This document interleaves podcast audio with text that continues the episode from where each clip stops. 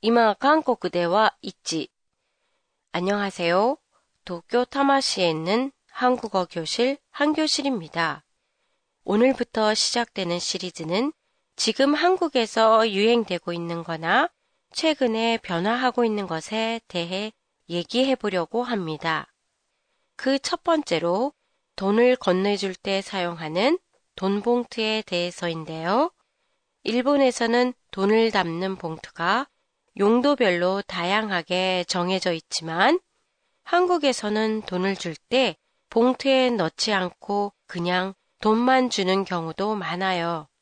한국 드라마에서 이런 장면을 보면서 일본과 다르다는 걸 느끼신 분들도 많으실 텐데요.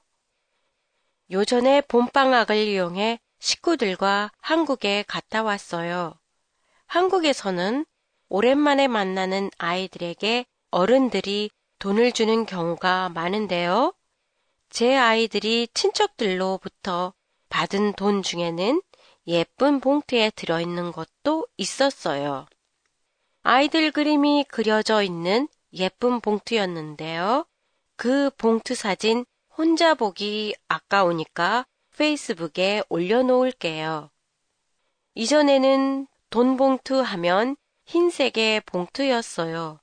그래서 결혼식에서도 장례식에서도 똑같은 흰색의 봉투 한 가지만을 사용했죠.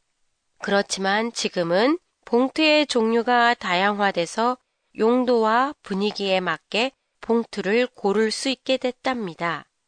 들은 얘기지만 요즘 한국에서는 돈을 줄 때 예쁜 봉투에 넣어서 주는 경우가 점점 많아지고 있다고 해요.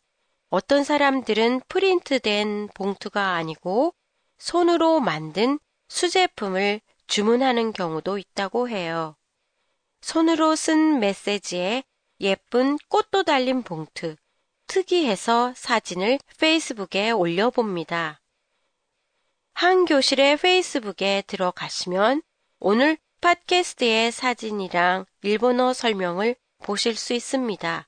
팟캐스트에 대한 감상이나 의견도 기다리고 있겠습니다. 안녕히 계세요.